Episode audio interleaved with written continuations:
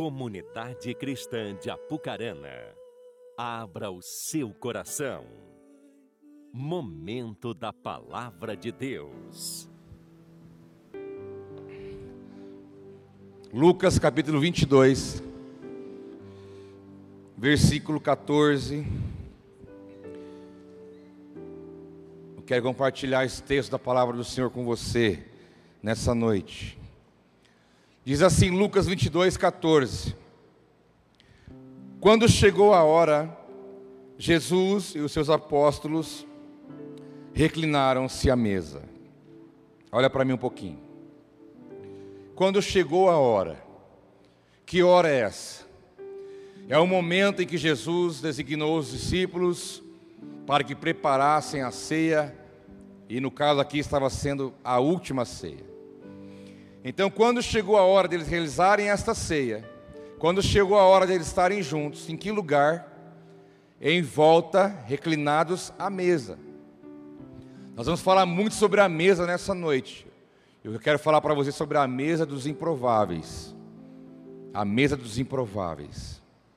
Então aqui eu estou localizando, localizando para você o momento, o lugar, quem estava presente e o que estavam fazendo. A mesa nesse contexto era a mesa baixinha, então eles não tinham cadeiras para sentar-se, mas eles se reclinavam em volta da mesa. Eles se reclinavam, abaixavam e ficavam ali em volta da mesa. Então aqui o versículo 14 diz isso. Dá uma puladinha para o versículo 24. Surgiu também uma discussão entre eles acerca de qual deles era considerado o maior. Jesus lhes disse: Os reis das nações dominam sobre elas, e os que exercem autoridade sobre elas são chamados benfeitores. Mas vocês não serão assim. Pelo contrário, o maior entre vocês deverá ser como o mais jovem, e aquele que governa como o que serve. Pois quem é maior, o que está à mesa ou o que serve? Não é o que está à mesa, mas eu estou entre vocês como quem serve. Vocês são os que têm permanecido ao meu lado durante as minhas provações, e eu lhes designo um reino, assim como meu Pai o designou a mim, para que vocês possam comer e beber à minha mesa, no meu reino, e sentar-se em tronos, julgando as doze tribos de Israel.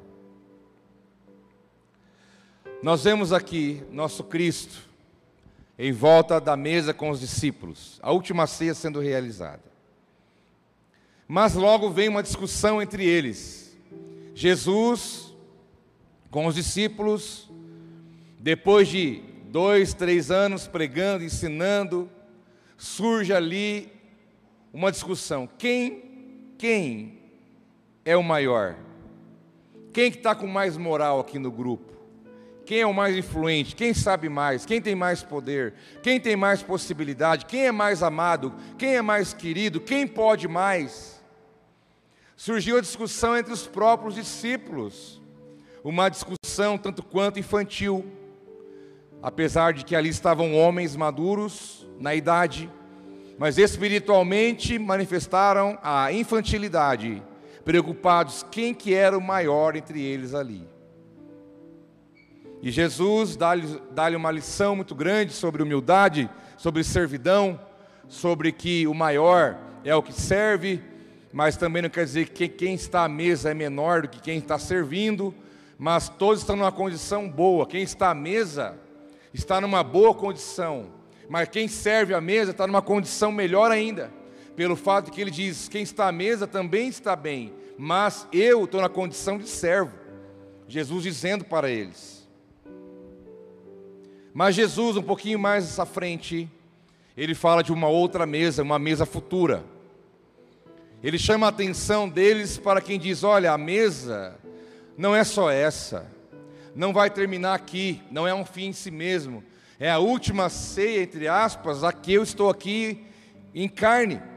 Mas não quer dizer que essa mesa não vai acontecer de novo, não quer dizer que essa mesa não vai se repetir. Mas ele diz: olha, eu designo para vocês, eu tenho um desígnio para vocês, eu tenho uma vontade, um desejo, eu tenho algo que está voltado, direcionado para vocês, de uma mesa que está lá no reino do meu Pai.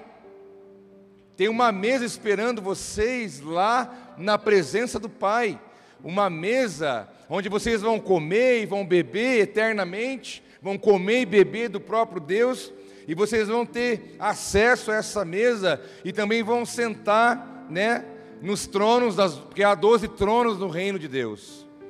Existe trono de Deus e demais doze tronos, aonde vão sentar ali os que vão julgar com Cristo as nações. Ali estarão os doze patriarcas, as doze tribos, os doze representantes das tribos de Israel, como também aqui diz que eles vão sentar nesses tronos, juntamente com os doze discípulos, representando os doze patriarcas.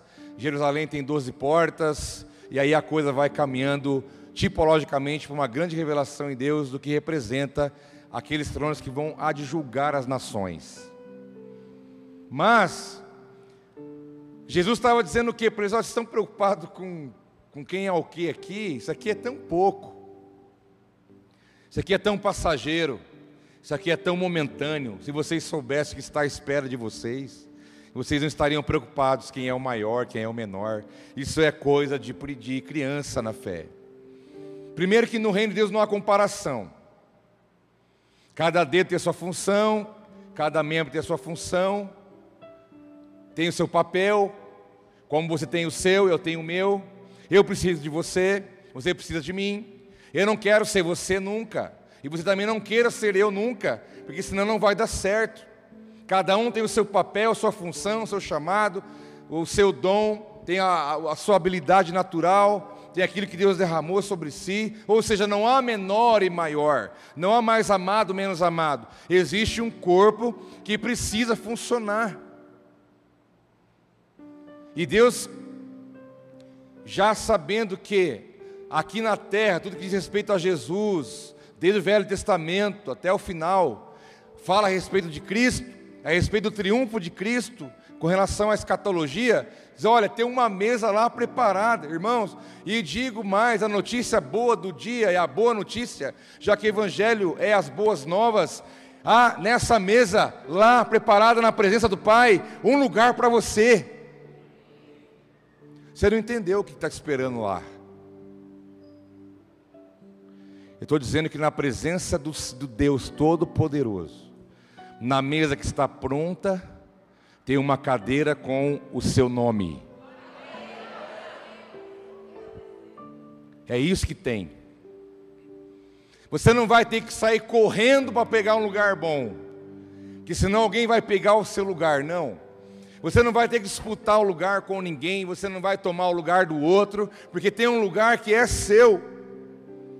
Porque Jesus disse: Olha, vocês vão cear comigo na presença do Pai um dia. Isso aqui é só uma mostra, é um símbolo, é apenas uma sombra daquilo que há de vir lá na frente. E há uma mesa futura, há uma mesa no reino de Deus, há uma mesa nos aguardando. Mas a maneira como nós chegaremos naquela mesa lá é o quanto nós entendemos e relacionamos com a mesa daqui. É preciso que eu entenda isso aqui, a mesa aqui, para que a partir dessa realidade minha aqui, eu possa chegar lá e não ter surpresas, mas já saber o que me espera, já saber o que, está, o que está preparado. Então, eu vou falar um pouco sobre a mesa do Senhor. É a ceia, uns falam santa ceia, ainda que não há texto bíblico que aponte para isso, chamar a ceia de santa mas é uma expressão da, da cultura da igreja. Falar Santa Ceia, mas a mesa do Senhor existe a expressão. É a mesa que Deus tem para nós. Hoje há uma mesa, não uma mesa física, onde todos nós vamos sentar à, à mesa para poder estar, não, mas há uma mesa espiritual colocada para nós. E em primeiro lugar, eu quero voltar com você nos textos bíblicos e ver a mesa dos improváveis, que é a mesa que nós estamos sentados. Nós estamos alocados nessa mesa, que é a mesa dos improváveis. Em Lucas capítulo 7, começa o capítulo, Jesus, o capítulo já nos traz ali a, a ideia de onde estava. Jesus estava em Cafarnaum, nesse, nesse contexto de Lucas capítulo 7. Diz o texto que ele cura o servo de centurião, que foi curado por Jesus a pedido daquelas pessoas. Um pouquinho mais adiante, fala que Jesus vai para a cidade de Naim, e lá ele encontra o velório saindo da cidade de uma viúva com seu único filho que estava ali morto. E a palavra diz que Jesus toca então no esquife, né? Toca na beirada ali de onde o morto, o menino estava. E o filho da viúva ressuscita. E ele entrega o filho de volta à mãe. Mais um pouquinho adiante, capítulo 7, Jesus está falando com os discípulos de João. E acontece um diálogo ali sobre João Batista. Jesus conversa ali um tempo com eles. E o capítulo vai se, se desenvolvendo e vai caminhando. E chega no versículo 34, que diz assim: Veio o filho do homem comendo e bebendo, e vocês dizem: Aí está um comilão e beberrão, amigo de publicanos e pecadores. Mas a sabedoria é comprovada por todos os seus discípulos. Convidado por um dos fariseus para jantar, Jesus foi à casa dele e reclinou-se à mesa. Diz que um dos apelidos de Jesus era amigos de pecadores. Era um homem amigo de pecadores. Mas você vai entender no final por quê que ele tinha essa proximidade, essa intenção. Jesus era chamado de comilão e beberrão, porque ele tinha a prática de sentar à mesa e visitar casas de pessoas, estar relacionando com pessoas e sempre em volta da mesa. Mas o texto diz que ele foi convidado por um fariseu para jantar. E Jesus foi à casa dele e ali reclinou-se à mesa.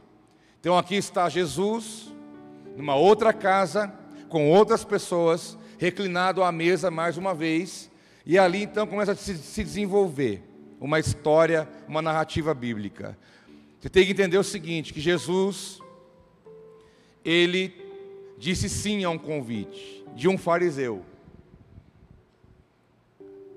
Vale até a, a surpresa, já que ele sempre se levantou contra saduceus, fariseus, religiosos, aqueles que tinham uma aparência de, de, de espiritualidade, né? uma pseudo-espiritualidade, uma espiritualidade falsificada.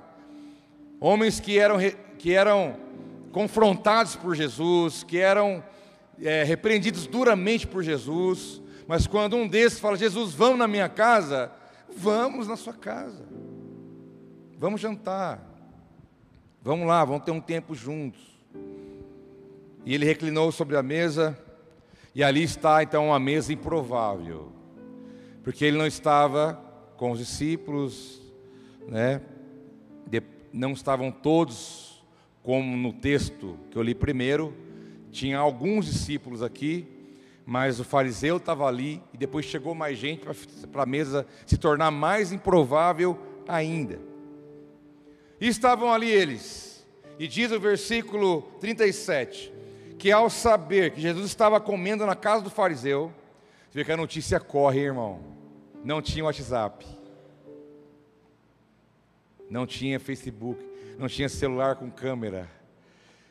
Jesus vai jantar na casa do homem e já ficaram sabendo.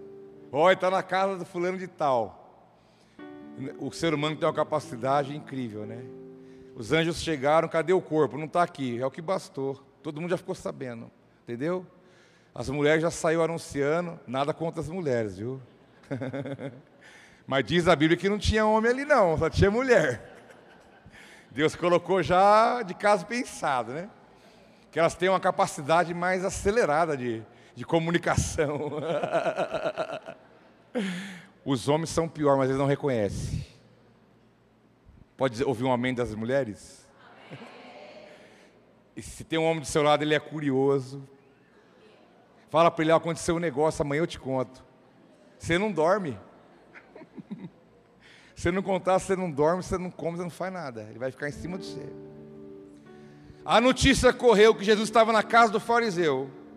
Ao saber que estava Jesus sentado na casa do fariseu, certa mulher daquela cidade, uma pecadora, trouxe um frasco de alabastro com perfume e se colocou atrás de Jesus aos seus pés. Chorando, começou a molhar os pés com as suas lágrimas depois enxugou com seus cabelos, beijou e ungiu com perfume.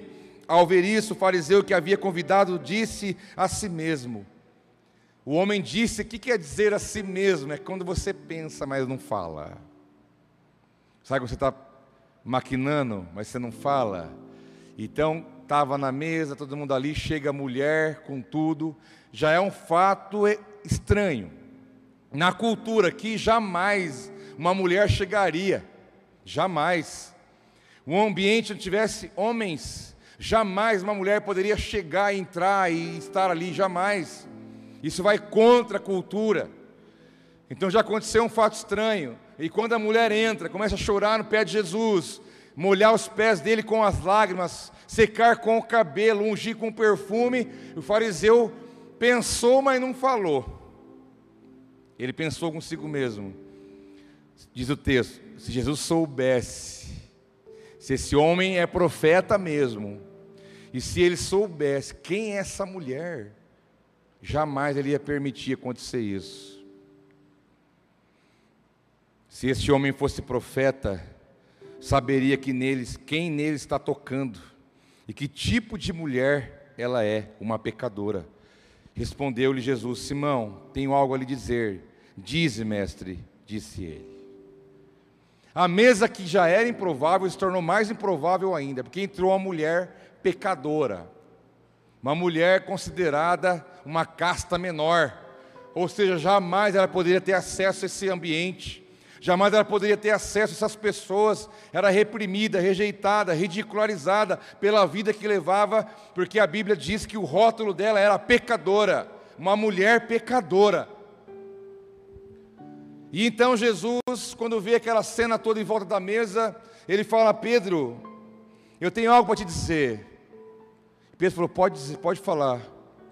E então Deus fala, Jesus fala com ele sobre a questão do perdão. Ó, um devia 50, o outro devia 100, e ninguém podia pagar. Mas aí o, o credor perdoou os dois. Quem é, vai amar mais? O que devia menos, o que devia mais? Aí Pedro, o que devia mais? Falaste bem. Falaste bem. E aí então Jesus fala com Pedro: Você, você não me saudou com um beijo. Mas esta mulher, desde que entrei aqui, não parou de beijar os meus pés. Sabe o que acontece, irmãos? Aqui nós temos que parar para analisar uma coisa. Muitas pessoas têm costume de estar à mesa e se incomodar com aqueles que chegam, por achar que não merecem estar ali, por achar que não há mérito, por achar que não pode, por achar que não é possível. Como pode? Como, como que essa pessoa está como que ele chegou, como que ele está ali, ele não pode. Ou seja, ele é inferior a mim. Ele erra mais do que eu, ele é mais pecador do que eu, é um tranqueira, é um curva de rio, não vale nada. Como é que pode estar aqui uma criatura dessa? Há um senso de justiça humano decaído, há um senso humano de justiça contaminado, que não é regido pelos padrões de Deus. Eles estavam à mesa, a mulher entrou, eles se incomodaram com aquilo. O que essa mulher está fazendo aqui? Se, Jesus fosse um homem de Deus, ele não ia deixar nunca essa mulher relar nem no pé dele. É o costume de quem está na presença de Deus, olhar para quem não está e olhar com, com um olhar de, de que diminui o lado de lá. Mas saiba de uma coisa: você está nessa mesa também, e quem era você para estar ali? Que mérito você tem ou teve para estar sentado à mesa com Jesus? Eu e você não teríamos como estar ali, não há mérito, não há argumento, não há valor pago, não há nada. Nós não temos condição nenhuma de assentar na mesa com Ele, porque não é você que senta na mesa, mas é Ele que diz: vem comer, vem sentar comigo. É o Mefibosete, torto, à beira do caminho, ninguém queria saber dele, discriminado, rejeitado, mas não é só uma tortura, uma deficiência física, mas temos que olhar o lado espiritual, alguém completamente defeituoso, espiritualmente cego, pobre, nu, rejeitado, ninguém quer estar perto, ninguém, ninguém, ninguém quer ter amizade com uma pessoa dessa, mas Davi diz: traz ele. Davi disse: traga ele, põe na minha mesa, ele vai tomar na taça de ouro comigo. E trouxeram o homem tudo torto, sujo, discriminado. Ninguém queria estar com ele. Davi falou: Você vai sentar comigo na mesa. Você vai comer, na, tomar na taça de ouro. Você vai comer o que eu como, o que o rei come, você vai comer. E nós somos os befibosetes, tortos, pecadores, teimosos, donos da própria razão, destemidos, obstinados, imorais, com inclinações para o mal. Jesus falou: Vem, você vai tomar na taça de ouro comigo. Aí você está ali sentado, que benção, que bom que é poder estar na presença de Deus, porque a mesa de Deus fala da presença de Deus. Como é bom estar aqui, ô oh, Senhor, como que eu não vim? Nossa, que maravilha! Mas começa a chegar um ou outro e fala: ih, estava bom, estava bom. Nossa, esse aí, mas você esquece de olhar no espelho. Você não, nós.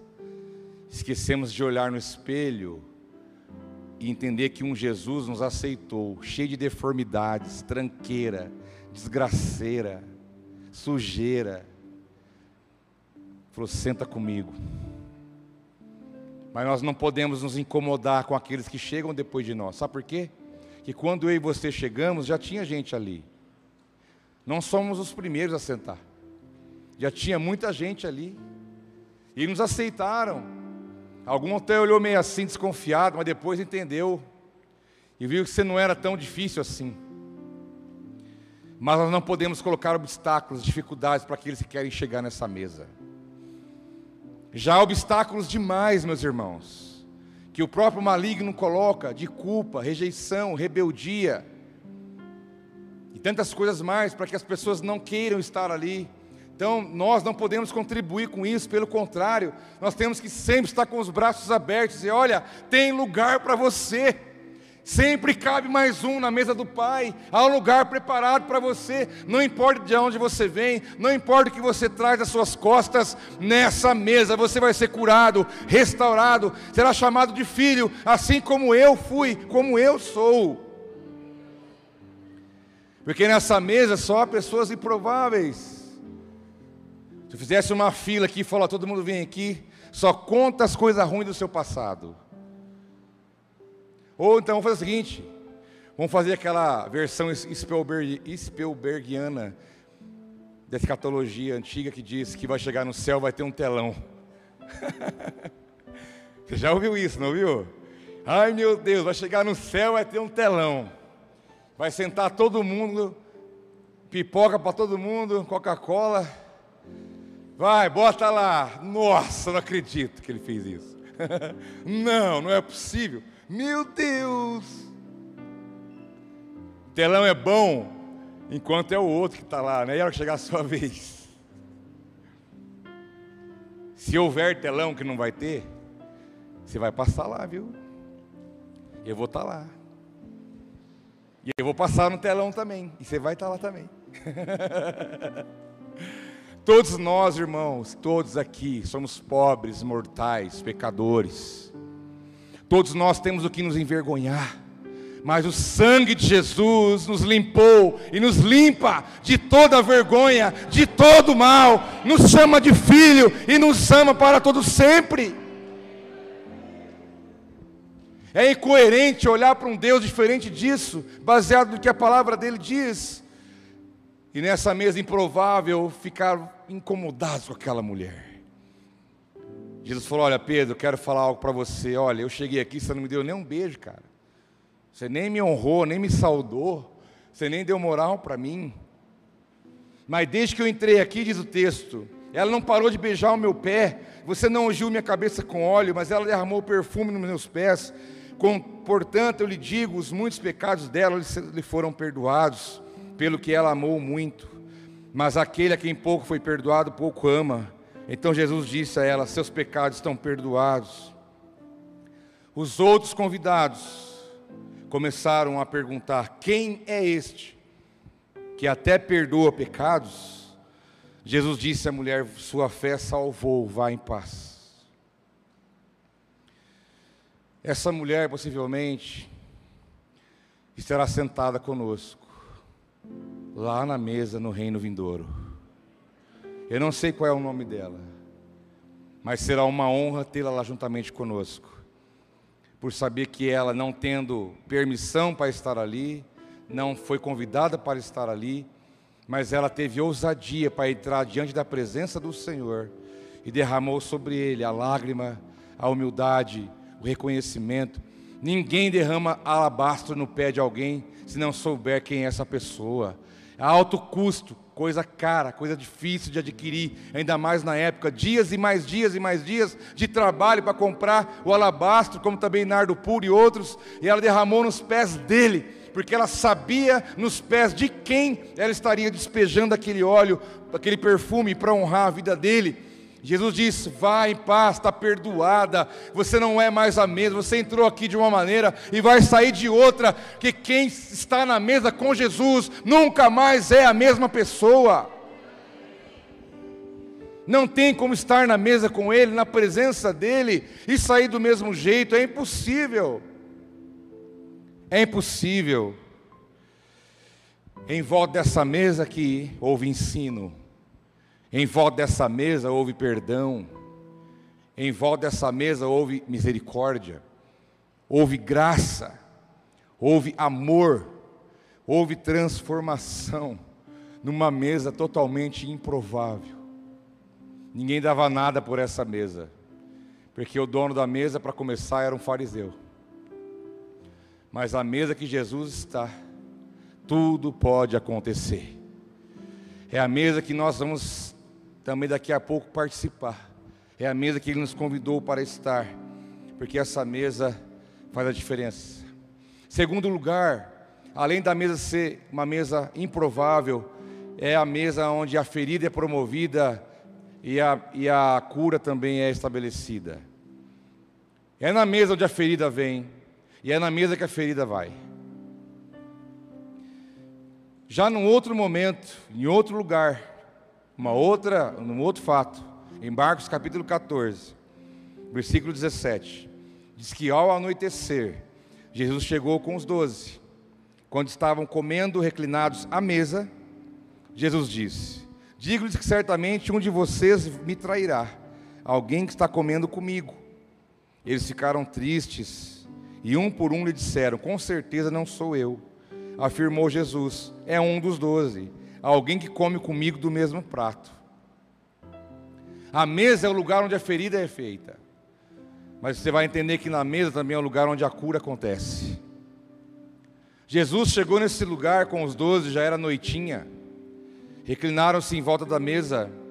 E estavam ali Jesus e os doze e falaram: Um de vocês vai me trair. Um de vocês vai me vender. Um de vocês vai me levar para a morte um de vocês vai me entregar na mão dos soldados romanos, um de vocês vai agir contrariamente a tudo que eu ensinei, a tudo que eu mostrei, todo o amor que eu derramei, alguém vai se manifestar totalmente contra isso. Então a mesa que estava ali reunidos em volta, um clima de comunhão, um clima de alegria, porque mesa é isso. Meu irmão, falar para você a verdade, não precisa muita coisa, meu filho. Bota um café em cima dessa mesa bota um pão com manteiga e senta ali. E aí começa. E isso, e aquilo, e aquilo outro. Não precisa muita coisa. Pouca coisa necessária para que num lugar nós chamamos de mesa de comunhão, muita coisa pode acontecer. Mas ali o clima estava tudo tranquilo, mas alguma coisa aconteceu e o clima ficou tenso um de vocês vai me trair. E diz a, a palavra que todos ficaram tristes, ou seja, o clima ficou pesado. E aquele que era o alvo da traição estava ali como homem.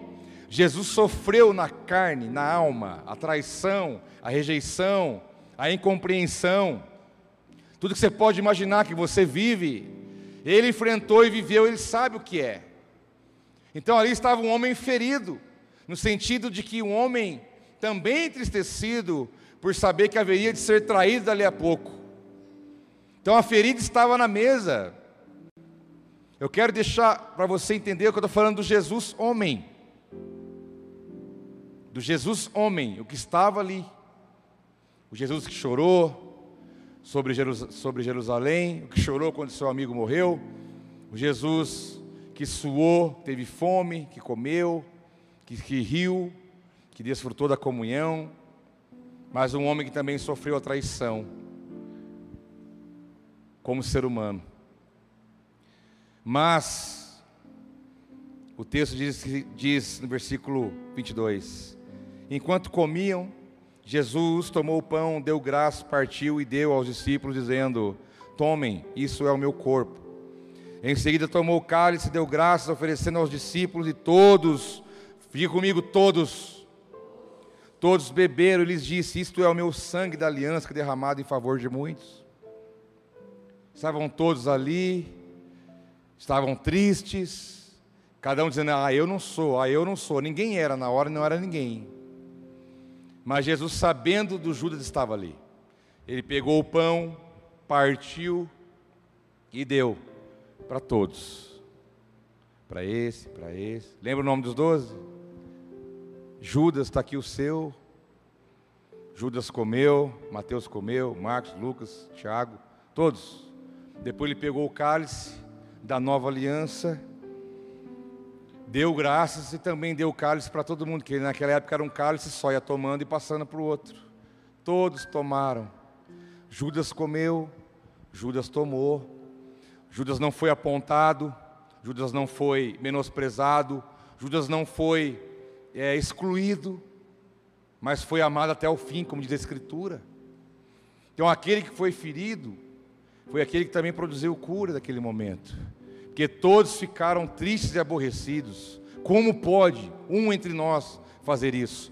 Mas Jesus tirou aquele clima ruim da mesa, quando ele deu para cada um, como quem diz: Vamos caminhar, está tudo certo. Nós sabemos que pelo andar da história, Judas depois, amargurado pelo que fez, tirou a própria vida. Eu creio que se ele tivesse arrependido, ele teria o perdão de Deus, como Pedro também teve mas se Judas estará no céu ou não, não cabe a mim nem a você. É Ele Deus. Se tem uma coisa que a gente não pode se meter nessas coisas. Ah, mas e tal pessoa? Tal não está? Não cabe a ninguém falar isso. Não cabe a ninguém dizer se a pessoa está na glória com o Senhor ou ela está nas profundezas do inferno.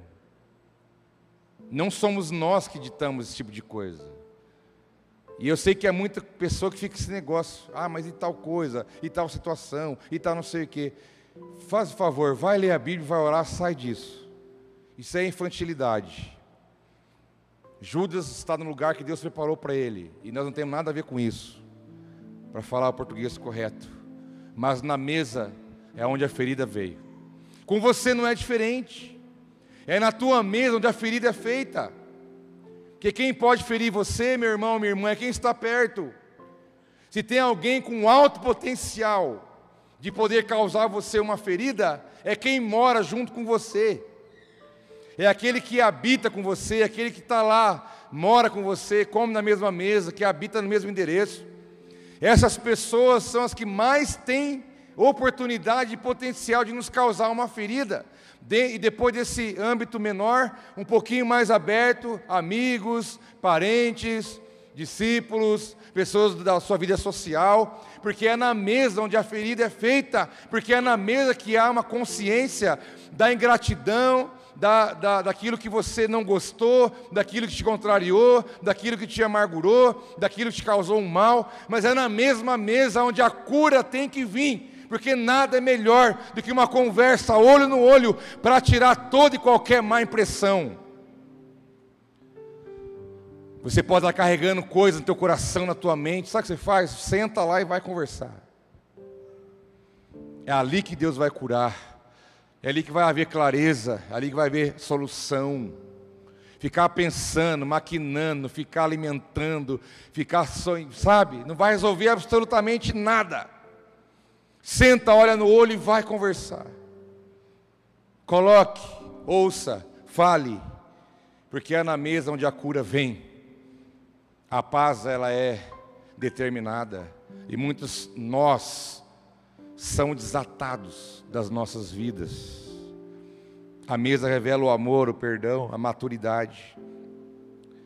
A mesa é terapêutica, a mesa traz cura. Um outro momento, Jesus estava andando pelas ruas e encontrou Mateus, o cobrador de impostos.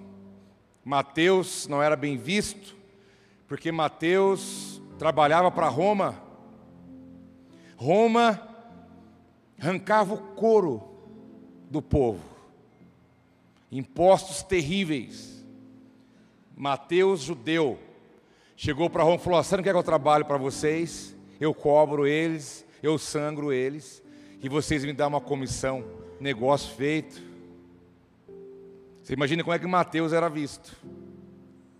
E Jesus andando encontra Mateus.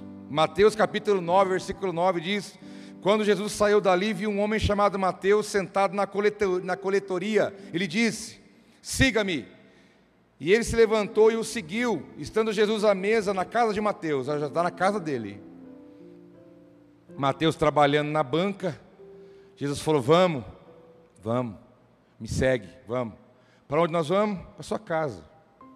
Então vamos. O que nós vamos fazer lá? Vamos na mesa, vamos, vamos trocar uma ideia, vamos conversar, vamos olhar olho no olho, vamos ter comunhão, vamos se conhecer melhor. Estando Jesus à mesa na casa de Mateus, muitos publicanos e pecadores vieram e tomaram lugares com Jesus e seus discípulos. Logo chegou mais gente, publicanos, pecadores. E ali foi. Mas, dentre os que estavam ali na mesa, perguntaram para o discípulo de Jesus: Viu? É... Deixa eu cair a moeda ali e falou: ó, Vem cá, só entre nós, né? Viu? Esse cara aí, ó, sabe? Esse cara, esse aí, ó. Esse, tal, esse, esse mestre teu aí, sabe? Esse Jesus aí. Fala uma coisa para nós. É, por que, que ele só come com publicano, pecador e curva de rio? Na linguagem ultra mega hiper atualizada. Por que ele só come com os curvas de rio? E Jesus não é bobo nem nada, ele ouviu. Os caras cochichando. Ele ouviu e disse, diz o texto, versículo 12. Jesus ouviu e falou: Olha, seguinte, meu camarada. Os sãos não precisam de médico, e sim os doentes. Essa mesa aqui não é para perfeitinho, essa mesa não é para quem é o bom da boca, essa mesa não é para os perfeitos, essa mesa é para quem sabe que precisa. Eu não vou sentar à mesa com quem não precisa de mim, eu acho que não precisa. Eu não preciso estar na mesa de quem é autossuficiente. Eu não preciso ter na minha mesa o soberbo, o altivo. Eu não preciso ter na minha mesa aquele que leva a vida a seu próprio modo. Mas eu vim, não foi para os sãos, eu vim para os doentes. Por isso eu sento com eles, porque quando eu sento com eles, a vida deles é transformada. Nós somos testemunha disso. Cada um de nós vinha arrastando as suas, as suas mazelas, mas graças a Deus que ele não veio para os sãos, veio para os doentes. E é o que o texto do Sermão da Montanha, as bem-aventuranças diz: bem-aventurados os pobres de espírito. Sabe o que quer dizer os pobres de espírito, meu irmão? É aquele que reconhece que precisa. Por mais que eu conheça a palavra, por mais que eu conheça Jesus, por mais que eu tenha uma, uma caminhada com Ele, sempre eu vou ter em mim o sentimento: eu não posso viver sem Ele, eu preciso dEle para viver, para caminhar, para administrar minha vida, minha família, minha caminhada. Eu não posso nada sozinho, eu dependo de Deus. Então, bem-aventurado é você que reconhece que precisa de Deus. E a mesa é para os doentes, não é para os sãos. E ali ficou mais uma vez a comprovação de que a mesa é terapêutica. Estar na presença do Senhor é terapêutico. Ele fala com você, ele tira coisas aí de dentro, coloca coisas novas, te dá um up. Quantas vezes, meu irmão, já vim para o culto, sabe, sem graça. Sabe quando você vem sem graça? Você já vem sem esperar quase que nada. Já vem desanimado, cheio de problemas ou aborrecido. Eu já preguei aqui sangrando. Sabia? Mas eu não tenho a ver isso com você, eu não vou pegar do meu sangue e jogar em você, que você não tem nada a ver com isso. Mas eu tenho certeza que aqui, ministro de louvores, está aqui o Marcelo, passou aqui hoje, tem o Alessandro e tem outros. Quantas vezes vocês acham que eles não vieram aqui ministrar o louvor? Às vezes com a alma entristecida com alguma situação. Isso é que a Bíblia chama de sacrifício de louvor. E aí você está num culto, você foi ali meio cabisbaixo, meio sem graça. Mas quando você sai dali, você é outra pessoa. Porque Deus pegou você e te levantou. Te deu um novo entendimento, te deu um novo sentimento, te deu uma direção, tocou na tua vida, realizou algo na tua casa, dentro de você, e você sai diferente, porque não tem como estar na presença de Deus e continuar a mesma pessoa. Na mesa somos fortalecidos, como diz Eclesiastes 10, 17: Feliz é você, ó terra, cujo rei é filho de nobres e cujo príncipe se sentam à mesa, a seu tempo, para refazer as forças e não para se embriagar. É na mesa que você renova as suas forças. É na mesa, que, por isso que Jesus falou: Jesus falou: Eu não vou arrumar um pão para você comer. Eu não vou arrumar um suco de uva para você comer. Não é isso. Você vai comer de mim. Ele diz: Quem não come de mim, quem não bebe de mim, não tem parte comigo. E quando você está na mesa com Ele, você come e bebe da própria vida. A vida de Deus vem em você. Por isso que o culto de ceia é um culto especial, porque você pode ter uma experiência grandiosa, você pode ser curado de uma enfermidade física, pode ser curado na sua alma, pode ter sua vida renovada, porque apenas aparentemente é um pão, é um suco, mas simbolicamente está comendo do próprio Cristo. Simbolicamente.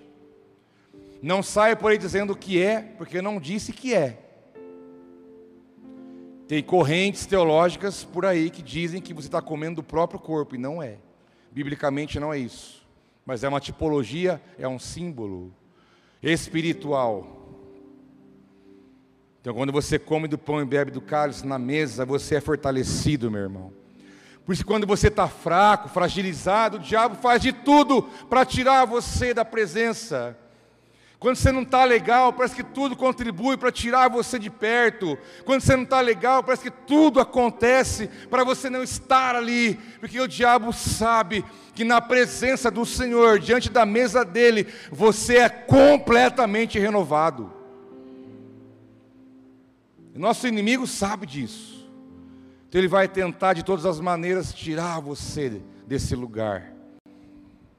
Na mesa somos respondidos e surpreendidos sobrenaturalmente. O salmista, no Salmo 78, ele diz: Duvidaram de Deus, dizendo, versículo 19: Poderá Deus preparar uma mesa no deserto? Essa é a pergunta. Poderá Deus preparar uma mesa no deserto? Foi gerada uma dúvida, como também no seu coração muitas vezes a dúvida passa. Teu coração não pode ser tomado pela dúvida, mas vamos, venhamos e convenhamos. Somos seres humanos. Em alguns momentos a dúvida passa pelo nosso coração. Eu digo passa, ela não pode morar aí, ela não pode permanecer aí, mas a dúvida às vezes passa nossa mente, passa nosso coração, como passou aqui na vida desse povo. Poderá Deus preparar uma mesa no deserto? Mas a resposta vem no versículo 23. Contudo, ele deu ordens às nuvens e abriu as portas dos céus. Fez chover maná para que o povo comesse. Deu-lhe pão e pão dos céus. Os homens comeram o pão dos anjos e enviou-lhes comida à vontade. A resposta é sim. Poderá Deus preparar uma mesa no deserto? Sim. Deserto é lugar de escassez, meu irmão. É lugar de de medo, de insegurança, é lugar que você não, não tem muita coisa para ver, é lugar que a dúvida pode a, a, aparecer. Mas saiba de uma coisa: nos desertos da sua vida, na escassez da sua história, Deus pode colocar uma mesa ali e o pão do céu vai ser servido para você comer. Não existe lugar escasso para Deus, mesmo que um deserto geográfico ou físico, a resposta é sim, eu posso preparar uma mesa no meio do deserto. Como de fato preparou Durante toda a jornada, comeram e comeram, não tiveram fome, não tiveram do que reclamar. Todo dia estava ali a comida, porque com Deus não há mesquinharia nem avareza. Ele vai proporcionar para você tudo o que você precisa. Ele não vai ficar devendo nada para você. Poderá Deus preparar uma mesa no deserto? Sim. Não importa qual deserto que você esteja passando na sua vida. Lembre-se, tem uma mesa te esperando. Senta lá nessa mesa e coma. E não coma pouco, coma à vontade. Porque Deus tem muito para dar para você. Na mesa é onde as coisas acontecem. Somos respondidos e surpreendidos. E eu concluo com um, um conselho do apóstolo Paulo aos Coríntios, capítulo 10, versículo 21, que diz: Vocês não podem beber do cálice do Senhor e do cálice dos demônios, não podem participar da mesa do Senhor e da mesa dos demônios. Meu irmão, tem outras mesas por aí, viu? A Bíblia diz: você não pode participar da mesa do Senhor e da mesa do, do, do diabo. Eu quero concluir essa ministração com você dizendo que escolha a mesa certa. Não só escolha, mas permaneça nesse lugar. Porque terão mesas atraentes por aí. O diabo tem as suas mesas, o mundo não é dele, mas o mundo jaz nele. Ele tem o sistema nas mãos, tem recursos.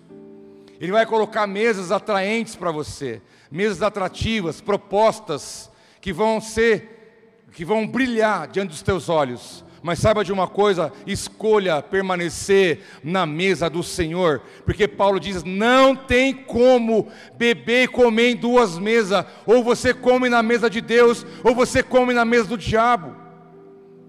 Se você que estiver comendo nos dois lados, saiba de uma coisa: que no final você vai continuar na mesa do diabo. Deus não quer muito, Ele quer tudo. Ele não quer você pela metade, Ele quer você por inteiro. A mesa está posta, o lugar é seu, a graça te alcançou. Agora, por favor, permaneça nesse lugar. Não seja levado por qualquer coisa, porque as mesas por aí podem ter atrações, podem ser bonitas, mas são mesas que vão te levar para a morte. Só uma mesa traz vida para nós e vida eterna que é a mesa que nós sentamos na presença do Senhor.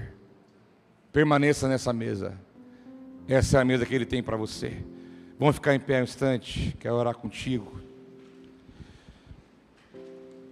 Os irmãos que quiserem vir aqui ajudar a servir, fiquem na liberdade, seja voluntário. Quisesse vir servir, pode vir. São 12 pessoas que precisa. E hoje estamos aqui nós num outro momento, um outro lugar, mas estamos na mesa, diante da mesa do Senhor, na presença dEle. Que bom que Deus preparou um lugar para você estar aí. Mas sabe o que me vem no coração uma hora como essa? Quantos, quantos não estão nesse lugar? Quantos poderiam estar e não estão? Por isso eu profetizei e declarei sobre a tua vida que você vai ver os seus sentados à mesa com você. Então saiba de uma coisa, meu irmão, se você está aqui hoje, não é porque você é bonzinho, não é porque você é melhor que alguém, não, nada disso. É porque Jesus te alcançou. É porque Ele me alcançou. E não vou colocar peso da perfeição sobre a tua vida você está cada dia sendo transformado e melhorado na presença de Deus. Eu não cobro isso de você, porque eu também não tenho condição de o ser. Mas cada dia que estamos caminhando na presença dEle, estamos sendo transformados de glória em glória. Somos os improváveis, mais prováveis da face da terra. É aqueles que vão comer na mesa que está preparada lá no reino do nosso Deus, nosso Pai. Mas aqui hoje é apenas uma amostra, é um ensaio é o ensaio. Ao você comer do pão, beber do cálice, eu quero que o Espírito Santo venha falar com você, que o próprio Cristo venha ministrar o teu interior, a tua vida, o teu entendimento e venha gerar vida, vida no espírito, ânimo, paz, alegria, poder, condição, para você poder seguir esta vida e viver o melhor daquilo que Deus tem para a tua vida e para a tua casa. Pai, eu te adoro neste momento. Porque na noite que o Senhor foi traído, meu Pai, o Senhor tomou o pão, partiu e disse: Este é o meu corpo que é dado em favor de vós. Depois de meu Pai, o Senhor pegou o cálice, disse: Esse cálice é a aliança, é a nova aliança feita no meu sangue, bebam. O Senhor disse para que nós pudéssemos comer e beber, é necessário avaliarmos a nós mesmos. E eu peço que nessa noite cada um olhe para o seu próprio coração, que cada um tenha a sua própria experiência, seu próprio momento. Pai, eu consagro a Ti o pão e o cálice. Que a vida do Senhor venha sobre a vida dos Teus filhos essa noite, em nome de Jesus. Amém. Os irmãos estarão servindo você. Seja ministrado pelo Espírito Santo, em nome de Jesus.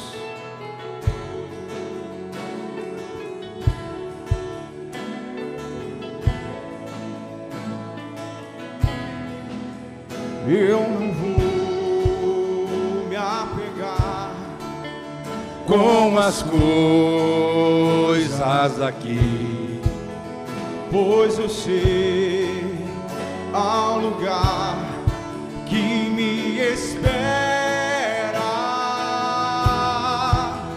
estrangeiro eu sou, o meu lar é o céu, meu Jesus vem buscar a minha noiva.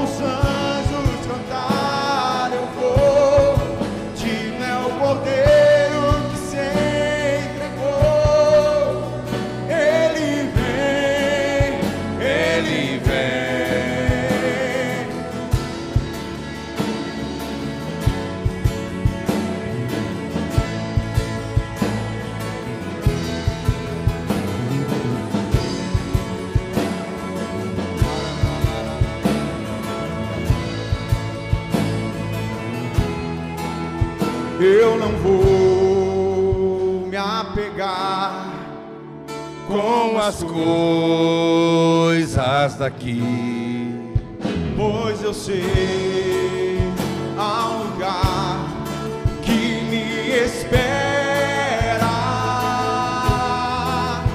estrangeiro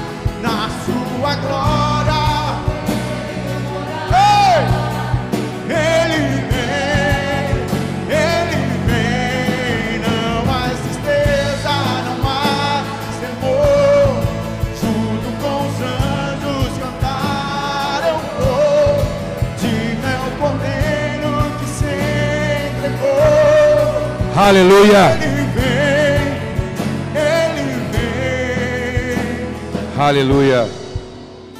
Louvado seja Deus. Pode deixar aí, irmãos. Pode deixar um pouquinho. Eu vou ter uma coisa para falar para vocês ainda. Depois vocês. Tá, obrigado. Por acaso alguém ficou sem pegar a ceia, tomar, pode deu sinal com a mão, que alguém vai até aí rapidamente. Eu quero encerrar com a última palavra para a tua vida. Feche os teus olhos, abre o teu coração. Eu quero profetizar a palavra de Deus sobre a tua vida, tua casa, tua família. E essa promessa envolve também a mesa mais uma vez. Diz a palavra no Salmo 128. Como é feliz quem teme ao Senhor, quem anda em seus caminhos. Você, você comerá do fruto do seu trabalho e será feliz e próspero. Sua mulher será como videira frutífera em sua casa. Seus filhos serão como brotos de oliveira ao redor da sua mesa.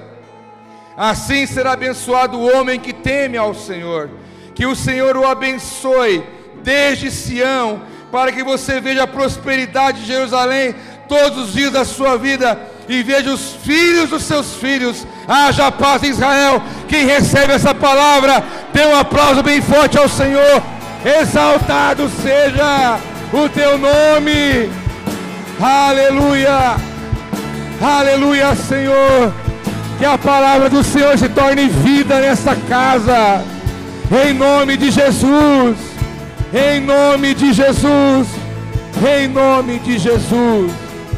Aleluia. Aleluia. Irmão, sempre vai caber uma bênção a mais na tua vida, sabia? Sempre tem espaço para caber mais. Porque a palavra de Deus diz que a bênção do Senhor enriquece e ela não traz dores. Então eu nunca vou cansar de abençoar você daqui para lá. E você nunca deixa de abençoar a minha vida daí para cá. A nossa vida, né? Esse povo é, é lindo demais. Senhor, eu quero te louvar por este dia especial na tua casa, por cada família que aqui está. Obrigado porque temos um lugar na sua mesa. Obrigado que o Senhor nos amou, nos escolheu, nos chamou. Somos os improváveis ninguém dava nada por nós, mas o Senhor nos chama de filhos, e nós te chamamos de Pai, e declaramos, meu Pai, que estamos ansiosos e preparados para participar da tua mesa no reino dos céus. Ora, vem, Senhor Jesus, a tua igreja te espera. Pai, eu declaro a tua bênção sobre cada família, cada pessoa que aqui está. Que possamos ter uma semana abençoada, cheia de paz alegria, que o Senhor nos guarde do mal e o teu favor, o teu amor venha sobre nós. Quem crê recebe, diga amém. Shalom, boa semana para você, Deus te abençoe. Em nome de Jesus.